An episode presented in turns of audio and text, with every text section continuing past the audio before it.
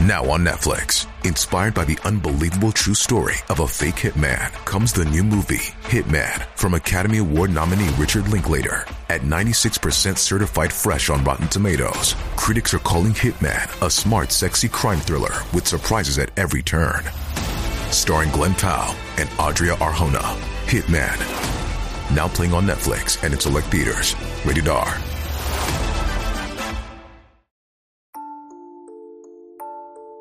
ゆっくりの、怖い話。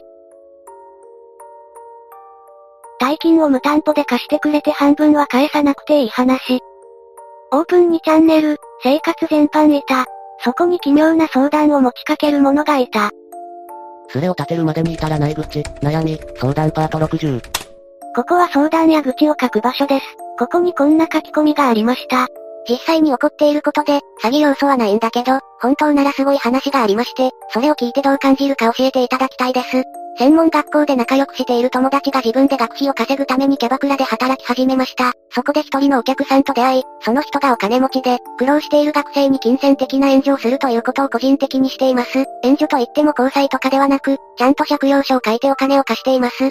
ただし返すのは借りた金額の半分だけでいいそうです。実質半分はお金をあげるということになります。これは詐欺ですね。そのため真面目に勉強していて、人間的に本当に信用できる相手だけを選んでいるそうです。なので紹介ではダメで直接その人が相手を選びます。オーラというか誠実さが見た目に現れ、直感でその人が信用できるかが大体わかるそうです。その友達が写真をたくさん見せて、たまたま自分が選ばれました。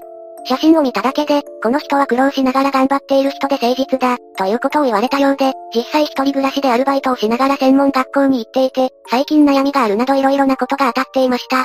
友達からその話を聞かされて、話だけでも聞いてみようと思い、友達と二人でその人に会いに行きました。それで話を色々聞かれて、ご馳走してもらって、心が綺麗だからお金を貸しますと言われましたが、友達と相談して1万円ずつだけ借りました。2週間以内に5000円を返すという借用書を書きました。次の週に半額を返しに行きましたが、その時に勉強の本を買ったレシートとかを持って行ったら、こんなに誠実な人は滅多にいないから学費分とかもっとちゃんとした金額でもいいよと言われましたが、大きい金額はちょっと迷ったのでまた1万円を借りました。借用書は隅々まで全部読みましたが、詐欺っぽさは一切ありませんでした。その人も自分が学生の時苦労したそうで、若い人を助けたいと言っていて人間的に誠意がありました。個人でやっていることなので、お金を貸している相手は10人もいないそうです。男も女もいて大体半々くらいです。親がいないなど、事情がある人を優先しています。自分も親が離婚しているので、そういう雰囲気を感じ取ったそうです。借りた金額の半分を返すので絶対に損はしないし、もしそれで学費が楽になるならバイトを減らしてもっと真剣に勉強を頑張りたいです。どう思いますか？率直にうさんくさすぎます。住人たちは、デスを読んだだけの感想としては、奇妙なパトロンと、大した不審もなくお金を借り続ける奇妙な投稿者たちの奇妙な世界、その奇妙な世界の人たちだけでご自由にどうぞ、って感じ、実際にその人に会っていないから何とも言えないでも私なら借りない。結構真面目に相談に乗る人がいるようです。VIP や南 J とは違いますね。話だけ聞けば奇妙だろうなということは理解できます。返済不要の奨学金と比べれば半分は返さないといけないのだから現実的かなと思いますが、成績とかの書類ではなく面談して人間性を見極めて審査するというのもよくわかるし、お金持ちだから個人でやっているけど、本当はこういうことを組織的にやっていかないといけないという考えがあるそうです。子供や若者に投資をしていかないと、国の将来は暗いと感じると言われて、すごく納得したのですが、そういう考えを聞いても奇妙ですか？もっともらしく聞こえなくもないけれど、詐欺師は大体もっともらしく聞こえることを言います。住人たちは全体的にこの話は怪しいと長文で書き込んでいきます。もしこれが詐欺の手法だったらと思ってかなり調べたんですが、そういう詐欺はなさそうだったのと、借用書もじっくり読んでおかしな部分がなかったのと、あとは話を聞いて人間的に信用できそうだったのでお金を借りました。1万は試しにと思って借りたお金で特に必要だったわけではないです。もしまとまったお金を借りるならちゃんとどう使ったか内訳を書いて提出しようと思っています。ここには書いていませんが私はその人の名前、携帯番号などをもちろん聞いています。名刺ももらっています。こちらも学生証のコピーを渡しました。個人の信用で成り立っていますが、すごくちゃんとした手続きという印象を受けました。ほぼ調べ尽くして詐欺の可能性はかなり低いとは思いますが、学費分とかだと大きい金額になるので、客観的な意見を聞きたいなと思ってここに書いてみました。名前も携帯電話も名刺も偽装しようと思えばいくらでもできる。仮にもし悪い人でお金を貸す代わりに学生証のコピーからあなたの個人情報をどこかに売りさばくなんてことも想像できる。本当に詐欺じゃなかったとしても、自分なら借りない。借用書には半分の金額だけ返すということと、返済の期限、金額によります。定期的に真面目に学業に取り組んでいるかを報告する義務、返済が厳しい場合は申告すれば期限等を考慮してくれることなどが書いてあります。個人同士の信頼で成り立っているので保証人は必要ありません。どうにもこの人は借りる方に背中を押してほしそうですね。1万円の時点じゃそりゃ相手も何か企んでいたとしても尻尾は出さない。すぐには返せないような額を借りて使ってしまった後で何か思いもよらない頼み事や誘いがあったらどうするちゃんとした組織じゃなくて個人が相手となったらたとえ相手が不意に思いもよらない態度の変化を見せても全ては密室で助けてくれる人はいないんだよ。そんな危ない橋は自分なら絶対に渡らないけどな。借りる方に賛成する人はやはりいません。自分も他人からこの話を相談されていたら、なんか怪しいからやめときなよ、と言うと思います。実際に会って話を聞かなかったら絶対そうなりますよね。ここに書いた話だけでなく会ってみないとわからないよ。同じように友達に話しても変だよと言われるだけ。借りたいならやめないけど、名刺なんて誰でも簡単に作れるよ。あなたの元に転がってきた、うまい話、が羨ましいから忠告してるわけじゃないよ。世の中には恐ろしい大人が何ぼでもいるって話。借りることを決めてるならもうここにいる必要ないんじゃない？迷ってます。例えば借りた金額の半額を使わずに取っておけば、突然返済を迫られても借用書の金額はいつでも返せるわけですよね。初手は定額できちんとした体裁で取り行ってだんだん額を上げつつやり取りに慣れさせて、大金になった頃契約書の文言がこっそり違うなんて話は割とある。迷うくらいならやめた方がいいよ。この人は絶対大丈夫。誰が何と言おうと安心できる。思えないなら、賛成の意見が一つもないということをしっかり考えた方がいいと思う。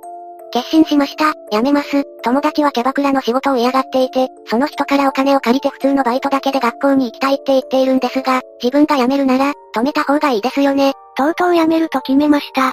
それは友達の決めること、でも722が辞めるって決心してよかったとほっとしてる。友人を止める必要はないでしょう。それは友人が決めることです。あなたはもう借りない。その人には関わらないし、その人関連の話には耳を貸さない。そうきっぱりとした態度を示すだけでいいと思う。結局さ、最後に決めるのは自分なのよ。友人に説得されようが何されようが他人は他人。他人に自分の何がわかるのかと説得とかしようとさせずに、私はやめとくわとだけ言っときな。友人に関しても住人たちの意見はほぼ統一されています。冷たいように感じますが友達がこの相談者のように迷っているわけではない場合、余計なトラブルに見舞われる可能性もあるから友人のことは関与しないように言っているのでしょうか。お金を借りることとは別に、その人が友達のスマホの写真の中から私を選んだことと、性格とか、経済的にに苦労しているとか、人間関係で悩みがあるなどのことを当てたのはどうしてだと思いますか？その時選ばれたのは私だけです。そういうこともあってちょっと運命的なものを感じたのですが。まあ詐欺師はそういうの得意ですからね。コールドリーディングってググってみて、コールドリーディングという詐欺師の手法知ってるかな？コールドリーディングとは、コールドリーディングとは会話術の一つです。相手の情報を事前に知らなかったり聞いたりしていなくても、外観や話し方、何気ない会話などから相手のことを言い当てることで、私はあなたよりもあなたのことが分かっている、あなたを見抜く力がある、などと相手に信じてもらうためのテクニックです。あと他にもバーナム効果、というものがあります。これは、誰にでも当てはまるのに自分だけだと錯覚する心理現象。例えば、人間関係で悩んでいますね、と言われれば大なり小なり大半の人に当てはまるようなものです。これらを使えばこのくらいはできるでしょう。住人たちはいろいろ説明しました。なるほど、言い当てるいろんな方法があるんですね。はっきりと詐欺なら友達がお金借りるのを止めたいんですけど、でも借用書を毎回慎重にチェックしてれば詐欺にしようがないですよね。利息もないし、半額だけ返すって書いてあるし、借りた額より少なく返すんだから返せないわけもないし、その友達はすごくいい子なので、自分だけ辞めるのも悪いなと思います。1万円の時でも2人で10分くらい借用書を確認したので、大きい金額ならもっと慎重に確認するでしょうけど、もし友達が借りるならその時だけ一緒に行こうかなと思います。やめときなって、学生が何人集まっても一緒だよ。普段のパトロンおじさんの素性は知らないけど、おそらく、素人が作った借用書を素人が慎重に確認することに何の意味があるのかわからない。自分の尻もまともに吹けないのに人の心配してる場合、万が一何かあった時にそのお金をあなたが立て替えたりできるの。そうじゃないなら中途半端に関わるな。やめときな。もうその人物に会わない方がいい。友人の方もあなたが関わればどこかに気持ちに隙ができる。一緒に行くなら友人が騙されて借金を負った時にそれを被る覚悟で、はい、わかりました。個人で事前的にひっそりやってることだから誰かに話したら無効なんですよね。友達も自分以外には相談しないと思うので、自分が何かしないとと思ったんですが、やめた方がいいよっていうだけにします。え、誰かに話したら無効？誰かに話したら無効。ものすごくうさんくさい。誰かに話したら無効。ちょ、特大の後だし、それだけでもう信頼できないじゃん。希望者が出てきたら収集つかなくなるからできるだけ知られたくないって理由でした。それ、思いっきり詐欺の上等句だよ。最初からかなり怪しいとは思いましたがここに来て99%詐欺と思いました。皆さんのおかげで絶対断ろうって気持ちになりました。友達も引き止めます。今1万円を借りていて5000円は返さないといけないので、1回は行きます。その時に自分は断ります。事前に友達も説得しておいて、最終判断は本人に任せます。いや1万そのまま返せよ。私には不要でした。だからこれからも借りませんって印象つけられる。わかりました。1万返します。前の分もあるので1万5000円返します。これが相談者の最後の書き込みになりました。この日はね、昨日ここに書いたんですが、学生向けに半額の返済でお金を融資してくれる人のことです。いろいろな事情でちょっと複雑なことになりましたが、自分では納得しているし、結果は悪くないと思っています。今日断りに行きまして、私はすでに借りていた1万5000円を全額返金して、追加の融資は断りました。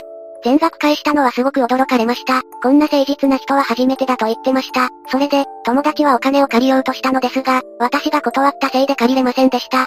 私たちのどちらかに少しでも疑う気持ちがあるなら、お金の貸し借りなんてしない方がいいですよ。信用で成り立って半分をあげる気持ちでやっていることなので、その信用が少しでも揺らぐなら、お互いのためにやめましょう、と言われて、友達が何回お願いしても、ダメですと言われ、困って泣いてしまったので、じゃあ友達の借りたい50万を、二人で25万25万で借ります。私も借りたら問題ないんですよね、と提案したところ、本当はダメだけど、あなたには誠意があって信用しているのでいいですよ、ということになりました。そうやって二人の名前で50万を借りて、私は絶対に借用書通りに返したかったので、友達には25万だけ渡して、返済用に25万を預かりました。なので友達がお金を全てなくしてしまっても、私はこの25万を1円も使わずに取っておいて、3ヶ月後にそのまま返せばいいのです。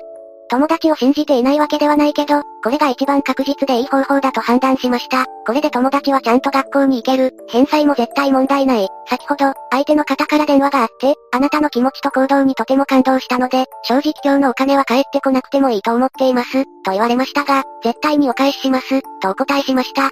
決意としてここにも書いておきます。自分のためにも親友のためにもしっかりしたいと思います。皆さんのおかげで欲には勝ちました。ありがとうございました。しっかり頑張ります。勉強頑張ります。結局借りたそうです。てかこの人これ全部。わずか1レスで報告するんですよね。めちゃくちゃ読みづらいです。でもこういうことをするってことは2チャンネルにあまり慣れていないってことで、釣りではない、と思わさせられます。そして住人たちは、あれだけすれ住人から忠告されていたのに、人生終わったな。正直どうでもいいし、わざわざ決意表明など書き込まなくてよかった。友人はアホ、お前はいい人ぶったくずってこと。まあここの住人にはその後の手出しはできないし借りる判断したのは自分だから納得したならいいんじゃないの。あとはのとなれ山となれ。すれ住人が言いたかったのはうさんくさい金貸しと関わるなってこと。まあ、あとは頑張ってね、花星。当然ですがおバカ扱いされています。ああ、返済しに行ったら金額の桁間違えてますよパティン待ったなし。全体保証人じゃないか、一歩一歩深みにはまっていく利口のつもりのおバカ。そこは、お前さんのような世間知らずなおバカを下なめずりして待ってるあり地獄だぞ。売られる先は隣国か中東か、とにかく生きて戻れぬから、その時になってここを思い出して恐怖の中で後悔しなさい。この中に正解はあるのでしょうか金額はちゃんと確認しました。借用書は穴が開くほど確認しました。100回くらい読みました。友達ももうこれで最後にすると約束して、私が25万をそのまま返したら終わり、返す分を私が持っている限り絶対大丈夫。返すのはどちらが返しても OK で確認して借用書にもそう書いてもらった。私はただ25万預かってそれをまた返すだけ。友達はそれで救われます。なんで3ヶ月も寝かすのさ、明日返しに行けば ?3 ヶ月以内に返すのはルールでダメ。ただお金をもらいに来る人には貸してもらえません。その後も住人たちは、投稿者を小馬鹿にするように書き込みをしていきます。ちょっと皆さん私を馬鹿にしすぎ、今日のやりとりは途中からスマホで録音してました。だからわざと口に出して何月何日に25万返せばいいんですよねって聞いたりしました。これが詐欺ならなくのは相手です。それでも色々と甘い部分を住人たちに指摘されます。相談者は何かあったら警察に行くと宣言。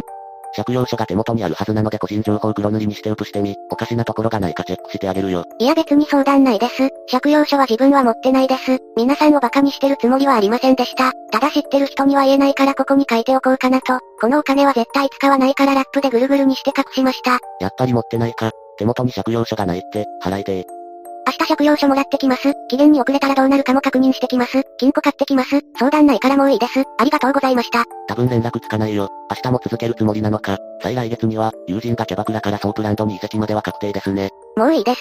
こう言って消えていきましたが、そして翌日また現れました。どうしても怖くなって、友達に返済とか全部押し付けて自分だけ逃げました。人間としては最低だけど、ここでは正しいですよね。最初から友達のお金だし、色々考えたら吐きそうになるんです。体調悪いので寝ます。色々教えていただきありがとうございました。全部押し付けて逃げたそうです。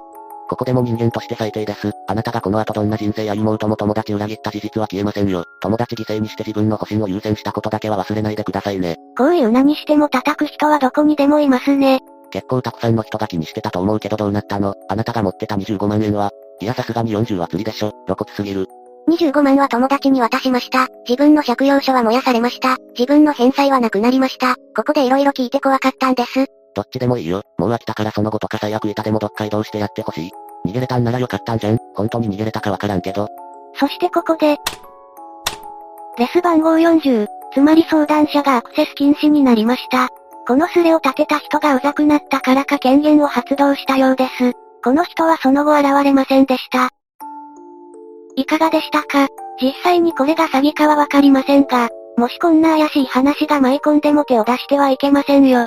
そもそも釣りの可能性もありますがね。これを釣りと捉えるかはあなた次第です。もし釣りでなかったらその後どうなったのでしょうね。ぜひ感想をお聞かせください。ご視聴くださりありがとうございました。また見てね。